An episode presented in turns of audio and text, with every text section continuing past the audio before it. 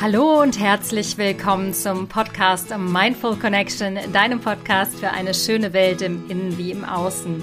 Ich bin dein Podcast-Host, ich bin Alia, ich bin Coach und Trainerin und begleite dich auf dem Weg in ein glückliches Leben. Zumindest hoffe ich, dass ich da ein bisschen Anteil dran habe. Ich bin Coach für Beziehung und Berufung und Transformationsphasen und lehre auch Stressresilienz und Kommunikation in Trainings. Und in dieser Podcast-Folge fasse ich alle Erkenntnisse zum Thema Berufung finden zusammen und zeige dir auch, wie du aus den drei vorangegangenen Podcast-Folgen mit den unterschiedlichen Themengebieten deine Berufung für dich rausfindest. Das Thema Berufung ist so schwer beladen oft, weil Berufung einen so wahnsinnigen Beigeschmack bekommt, von wegen Berufung muss mich finden. Ähm, und damit hast du tatsächlich recht, denn die Berufung muss dich finden und nicht umgekehrt. Du kannst deine Berufung nicht krampfhaft suchen und finden, dann kommt sie eh nicht zu dir. Also lass schön locker, hör dir meine klugen Tipps an und dann hoffe ich, dass dich deine Berufung auf jeden Fall finden wird. Heute geht es um vier Tipps, die ich mit dir teilen möchte, wie du deine Berufung tatsächlich zu dir kommen lassen kannst. Erstmal plaudere ich mit dir ein wenig aus meinem persönlichen Nähkästchen, denn auch ich lebe beruflich mittlerweile meine Berufung. Und das ist wirklich witzig, wie, ähm, ja, wie es sich so alles in den letzten Jahren gefügt hat. Und ähm, ja, die letzten Jahre waren für mich beruflich sehr, sehr rumpelig. Ein kompletter beruflicher Wechsel, ein Burnout und weiß der Henker, was mich da alles heimgesucht hat. Aber lass dir gewiss sein, diese rumpelige Reise hat sich für mich am Ende beruflich total gelohnt. Ähm, ja, ich bin, ich bin beruflich sehr zufrieden und sehr ausgeglichen und ähm, ja, kann einfach nur sagen, ich lebe meine Berufung. So. Jetzt nehme ich dich mal kurz auf meine persönliche Reise mit und da kannst du sehen, was Berufung eigentlich ist an meinem Beispiel, hoffe ich zumindest. Und dass Berufung nichts ist, was man sich so krampfig zusammendenken kann. Denn Berufung hat immer auch den Nimbus und der blockiert dich leider gleichermaßen. Es ist wie ein göttlicher Donnerknall, der irgendwie vom Himmel fällt und dich trifft der Schlag und du weißt plötzlich, wow, das ist meine Bestimmung, das ist meine Berufung, das mache ich ab heute beruflich. So läuft der Hase leider nicht, wenngleich es natürlich wunderschön wäre, wären wir die Auserkorenen und würden von Gott auserwählt werden oder von Göttin auserwählt werden und würden unsere Berufung auf dem Präsentierteller serviert bekommen. Nein, so funktioniert es nicht. Aber das hast du sicher auch gemerkt, sonst würdest du diesen Podcast nicht anhören. Das heißt, das Thema Berufung ist gleichermaßen blockierend wie aber auch beflügelnd. Blockierend ist es eben dann, wenn wir sitzen und warten und hoffen, dass der göttliche Knall kommt. Und beflügelnd und bewegend wird es dann, wenn wir sagen, ich weiß, ich habe diesen inneren Ruf, ich bin dafür schon immer bestimmt gewesen, ich gehe jetzt los und wir wirklich unseren Arsch bewegen. Nichtsdestotrotz, jetzt bin ich ein wenig abgeschweift, verzeih mir bitte, kurz zu meinem Weg, meiner Berufung jetzt mittlerweile zu leben. Ich habe sehr lange in der Fernsehbranche gearbeitet und es war total etwas, was mir Spaß gemacht hat. Von Anfang 20 bis Ende 30 war ich in der Medienbranche ganz gut aufgehoben. Das ist nun auch die Phase in der persönlichen Entwicklung, so zwischen Anfang 20 und Ende 30, wo das Ego sehr stark im Vordergrund steht und wo man ich sag mal, viel in der materiellen Welt abhängt, wo man sozusagen seinen eigenen Seelenruf noch nicht unbedingt hört. Ich habe nur gemerkt, die Kreativität macht mir Spaß. Es macht mir Spaß zu drehen, es macht mir Spaß zu schneiden, es macht mir Spaß, Filme zu machen. Aber ich habe auch immer mehr gemerkt, im Laufe der Jahre, dass sich das irgendwie leer und schal angefühlt hat, weil ich wusste, ich hinterlasse nichts auf diesem Planeten mit irgendwelchen ähm, netten Doku-Soaps und irgendwelchen netten Reportageformaten, die man sich ansieht und dann aber auch schnell wieder vergisst. Und ich hatte immer so dieses Bedürfnis, Gutes in die Welt zu bringen. Zum einen lagen mir Tiere immer wahnsinnig am Herzen. Das war eines meiner Interessengebiete. Vegane Ernährung. Wie gehen wir mit den Tieren und mit dem Planeten um? Und ich habe in den letzten zehn Jahren immer mehr gemerkt, dass mich persönliche Weiterentwicklung unglaublich interessiert hat und Spiritualität. Und ähm, ja, hatte dann, ähm, als so im Internet immer mehr Coaches quasi nach oben ploppten und man immer mehr auf YouTube über persönliche Weiterentwicklung gesehen hat und so einige Coaching-Stars sozusagen in der Szene sehr bunt und sehr bekannt wurden, habe ich immer mehr gemerkt, oh, das würde ich auch gerne. Habe mich aber natürlich nicht getraut, weil zum einen hatte ich weder eine Coaching-Ausbildung, noch habe ich mir zugetraut, ähm, ja, in, an die Öffentlichkeit zu gehen mit den Dingen, mit den Erkenntnissen, die ich gesammelt hatte. Und so hat sich über die letzten zehn Jahre bei mir immer mehr dieser Ruf bestärkt, bestätigt. Ich habe immer mehr Bilder dazu entwickelt. Ich habe mich im Geiste auf großen Rednerbühnen gesehen, als Speakerin, vor vielen Menschen sprechend über die Themen, die ich liebe und vor allen Dingen inspirierend für Frauen, denen ich helfen wollte, in ihre weibliche Power, in ihre weibliche Schöpferinnenkraft zu kommen. Das war meine Vision, die ich auf dem Weg in den letzten Jahren entwickelt hatte. Und das Schöne ist, ich nähere mich dieser Vision, diesem Bild immer mehr und immer mehr an. Ähm, viele Stolpersteine führten nach Rom in meinem Leben, in meinem, ja, in meinem ganzen persönlichen Kontext. Ich bin unterwegs Mutter geworden. Ähm, ich war sehr zerrissen in meinem Mutterdasein und mit meinem Beruf, den ich auch geliebt habe. Ich habe irgendwie im Hamsterrad gehangen und äh, war alleinerziehend und habe gearbeitet, gearbeitet, gearbeitet, um den Laden hier am Laufen zu halten. Ähm, ich bin über mich und meine Grenzen hinweggegangen. Also das trug dann zur finalen Erschöpfung und zum Burnout bei was natürlich mich in eine ganz tiefe Krise gestürzt hat. Ich hatte davor eine Coaching-Ausbildung tatsächlich auch angefangen und ähm, beendete sie dann nach ähm, dem Aufenthalt in der Klinik und ähm, ja, wusste, okay, jetzt stehst du hier an der Weggabelung. Geht es jetzt weiter in eine neue Richtung, die total mit Angst behaftet ist, oder bleibst du kleben an deinem alten Job und bist aber kreuzunglücklich? Und ich habe mich für den neuen Weg entschieden und ähm, ja, habe erst mal ein halbes Jahr tatsächlich dadurch, dass ich Rücklagen hatte, hat es gut funktioniert, habe ich gar nicht gearbeitet und konnte mich dann auf den Businessaufbau konzentrieren, ähm, auf Akquise und ich hatte Höllenängste, weil mein Kontostand immer schwächer geworden ist, immer mehr geschrumpft ist und ich mich natürlich immer wieder gefragt habe, ist das hier der richtige Weg oder ist das hier eine Sackgasse, in die du gerade steuerst? Aber ich wusste, ich hatte eine ganz starke Vision. Ich möchte Menschen, Frauen inspirieren. Ich möchte Frauen helfen, unterstützen, in ihr Licht, in ihre Schöpferin-Power zu kommen. Ähm, ich möchte Menschen über Kommunikation aufklären. Menschen helfen, stressresilienter zu werden. Ich möchte Menschen in Beziehungsfragen helfen und vor allen Dingen auch im Thema Beruf, Berufung finden. Und ich wusste, ich muss diese Themen selber meistern für mich. Und ähm, ja, ich habe diesen starken Ruf in mir tatsächlich gehabt, weil ich gespürt habe, in mir steckt noch so viel mehr als das, was ich gerade lebe mit meinem Medienberuf. Und so kam es, dass ich anfing, Podcasts zu machen. Dann habe ich YouTube-Videos gedreht. Das waren so die kleinen Schritte, ähm, wo ich dann nicht nur meine Interessen, meine Leidenschaften, nämlich über persönliche Weiterentwicklung zu sprechen, kombiniert habe, sondern auch meine Stärken da mit reingebracht habe, nämlich frei kommunizieren zu können, Sachverhalte gut runterbrechen zu können, extrovertiert zu sein, äh, mich zu zeigen. Das habe ich als Kind schon wahnsinnig gerne gemacht. Also es sind einfach Dinge, die mir leicht fallen und wo ich total in den Flow komme. Ich sehe jetzt hier gerade auf, mein, auf meine Timeline und sehe, ich habe jetzt schon achteinhalb Minuten gequatscht und irgendwie die Zeit ist gerade an mir vorbeigerauscht. Also wenn du in so einem Zustand bist, bist du voll im Flow und dann weißt du, du bist in deiner Berufung angekommen. Und ich fing dann an, auf Festivals ähm, Workshops zu geben. Ich habe Workshop-Themen erarbeitet.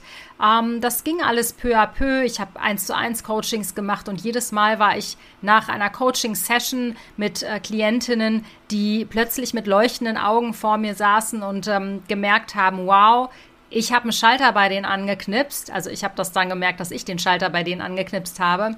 Oder wenn ich gemerkt habe, ich stand vor Menschen, ähm, habe einen Workshop mit Leidenschaft und Feuereifer gehalten und ich habe einfach gemerkt, ich brauche kein Skript dafür. Ich spreche aus einem Raum, da ist schon alles da.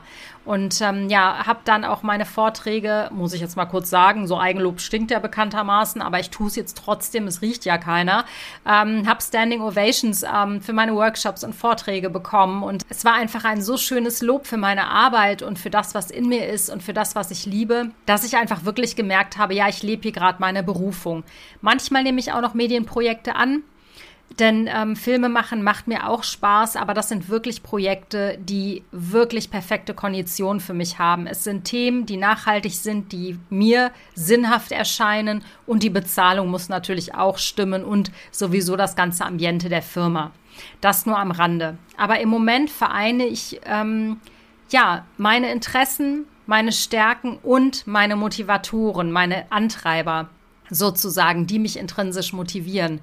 Und ähm, wenn du die letzten drei Podcast-Folgen gehört hast, kann ich dir wirklich nur von Herzen sagen, Punkt Nummer eins oder Tipp Nummer eins bei mir ist, finde deine Interessen, deine Stärken und deine Motivationskanäle raus und stacke diese Sachen. Was heißt stacken? Ähm, pack sie zusammen, ähm, häufe sie an. Je mehr Interessen, je mehr Stärken, je mehr Motivationskanäle du zusammenbekommst, die miteinander funktionieren, desto besser. Also je mehr Motivationskanäle ist natürlich Quatsch. Es gibt ja nur einen, auf dem du in erster Linie sendest und einen zweiten möglicherweise noch. Aber wenn diese beiden Motivationskanäle bei dir angeknipst sind, plus deine Interessen, plus deine Stärken, dann bist du voll auf dem richtigen Pfad. Dann musst du auch nicht mehr großartig suchen, weil dann spürst du, was dich antreibt. Kleines Beispiel. Deine Interessen liegen bei gesunder Ernährung. Wie kriege ich meinen Körper fitter? Deine Stärke ist es zum Beispiel, im Fitnessstudio diszipliniert zu sein, durchzuhalten oder zum Beispiel andere Menschen zu motivieren. Das ist deine persönliche Stärke.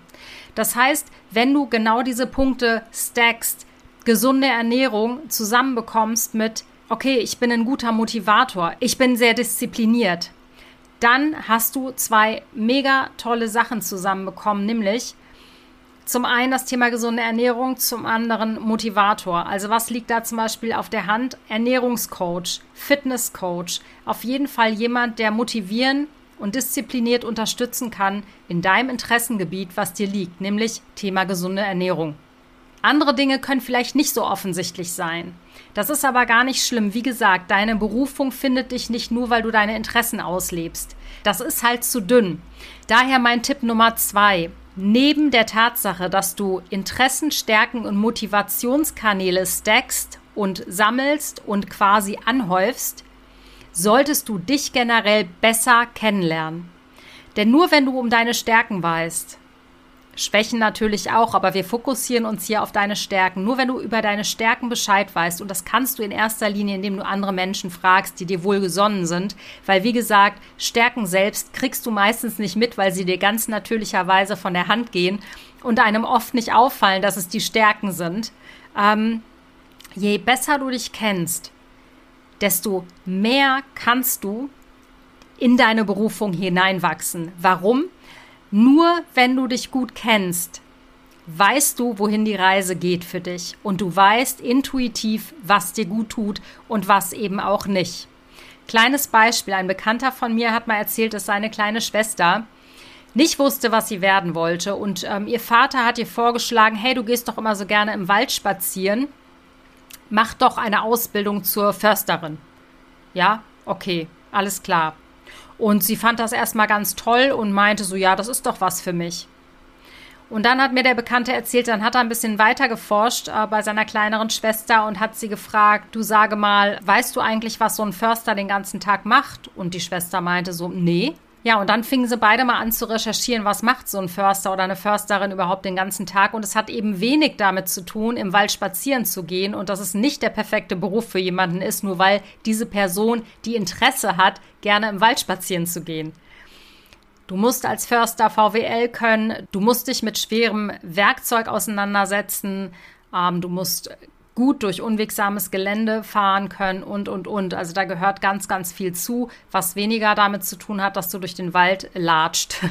Also insofern ähm, ist es als dritter Tipp super wichtig, wenn du einen Beruf findest oder das Gefühl hast, boah, der könnte mich interessieren, dieser Job, mach dich kundig. Ich meine, heutzutage in Zeiten des Internets ist es wirklich super easy, ähm, sich über einen Beruf kundig zu machen. Und vor allen Dingen, wenn du jemanden kennst, der diesen Beruf schon ausübt, frag ihn, frag sie um Rat und ähm, einmal um vielleicht die Möglichkeit, ein Traineeship an einem Tag mitzumachen. Je besser du den Job, den du ins Auge gefasst hast, kennst, desto besser. Nichtsdestotrotz ist ein Job, ein vorgeformter, vorgefestigter Job heutzutage in dem Sinne natürlich nicht zwingend die Berufung.